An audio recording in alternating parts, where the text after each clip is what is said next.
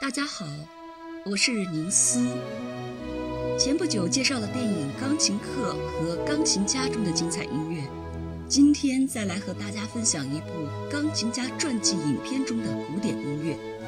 这部影片就是1997年获得第六十九届奥斯卡最佳影片提名，并斩获最佳男主角奖项的澳大利亚电影《闪亮的风采》。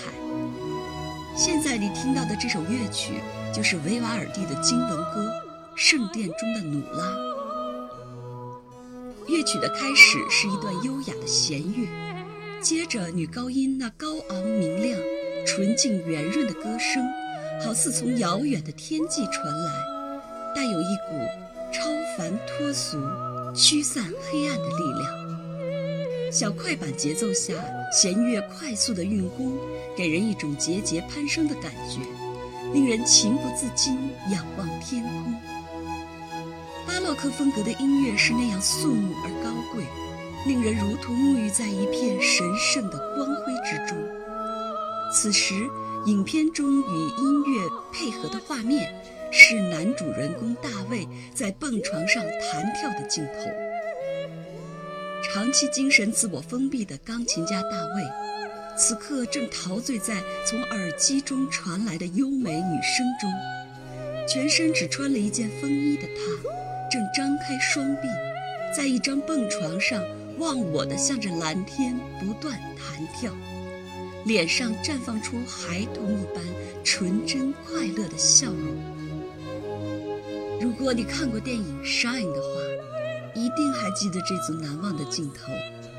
极具震撼力的音画效果，令人几乎忘记了时空的存在。美好的心绪也仿佛跟随着大卫一起向天空升腾，渐渐融化在了那湛蓝明澈的天空中。给大卫带来光明和温暖的女人吉利安，就是在这段带有救赎色彩的圣洁音乐中登场的。这部影片是根据真人真事改编的，原型人物正是澳大利亚天才钢琴家大卫·赫尔夫戈特。影片讲述了这位天赋秉异且刻苦努力的钢琴家那富于戏剧的曲折人生。上世纪五十年代，主人公大卫生长在一个家教极严的犹太家庭。并患有轻微的神经紧张症，在父亲的强权教育下，少年时代他就已经成为钢琴神童。后来他接到赴美学习的邀请，但偏执而专横、望子成龙的父亲却对大卫的控制欲极强，不肯让他离开澳洲。大卫苦恼万分，为了实现自己的理想。最后，大卫带着父亲永远不许回家的禁令，毅然离开了澳大利亚，独自远赴伦敦求学，实现了自己出国进修音乐的愿望。在英国皇家音乐学院，他师从著名教授，废寝忘食地准备音乐会曲目，演奏难度极高。令很多钢琴家望而却步的拉赫玛尼诺夫第三钢琴协奏曲，那是他从七岁就开始梦想演奏的音乐，也是最终让他堕入深渊的曲目。音乐会演出取得了巨大成功，但精神早已不堪重负的大卫，却在演出结束时彻底崩溃，晕倒在了舞台上。精神失常的大卫终于被送进了精神病医院，他的钢琴家艺术生涯也就此终止。多年以后，一名叫吉利安的女人与他相遇、相爱，并嫁给了他。爱情终于打开了他紧锁的心扉，在妻子的鼓励下，他终于走出了病魔的阴影，再次成功的举办了音乐会。作为一部音乐家传记片，电影中引用了大量的古典音乐素材。随着剧情的发展，电影中穿插了很多著名的钢琴曲，这些乐曲都紧紧契合钢琴家的专业经历，在影片中，你会先后听到肖邦的降 A 大调波罗乃兹舞曲和前奏曲，舒曼的钢琴组曲《童年情景片段》，李斯特的升 C 小调第二匈牙利狂想曲和中，拉赫玛尼诺夫的第三钢琴协奏曲，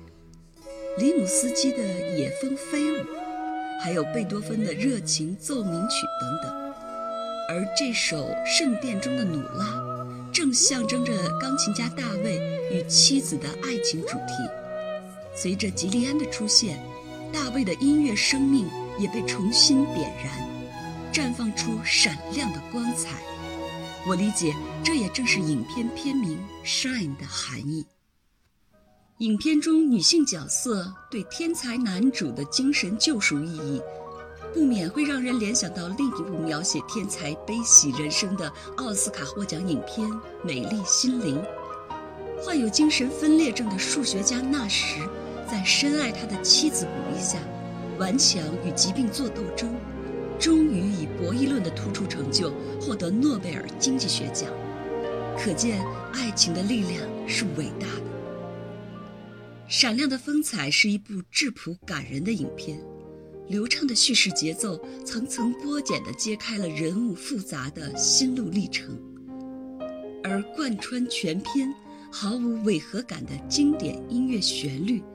更是让它成为一部爱乐者挚爱的佳片。影片的诞生实属偶然，因为导演是在聆听了一场大卫·赫尔夫哥特的演奏会后，产生了创作灵感，决定将他的故事搬上银幕。在该片的原声音乐大碟中，全部的钢琴曲目都是由大卫·赫尔夫哥特本人亲自演奏的。而影片中大卫的扮演者杰弗里·拉什赋予了角色饱满的情感力量。他将这位神经质的音乐家那种偏执古怪的夸张表情和肢体动作表达得十分到位。而且他还会弹钢琴，影片中很多难度不小的钢琴演奏镜头都是由他本人亲自完成的。在影片最后的字幕中，他也被列为钢琴演奏者。因此，杰弗里·拉什仅凭不到一半的戏份，便囊括了当年奥斯卡以及一系列电影节的最佳男主角奖项，的确也是实至名归。最后推荐大家欣赏一下后面大卫在小酒馆内叼着烟卷弹奏《野蜂飞舞》的精彩视频。那是男主人公从颓废潦倒重新走向欢欣振奋的转折点，而彼时的演员杰弗里·拉什已经与他表演的大卫融为一体，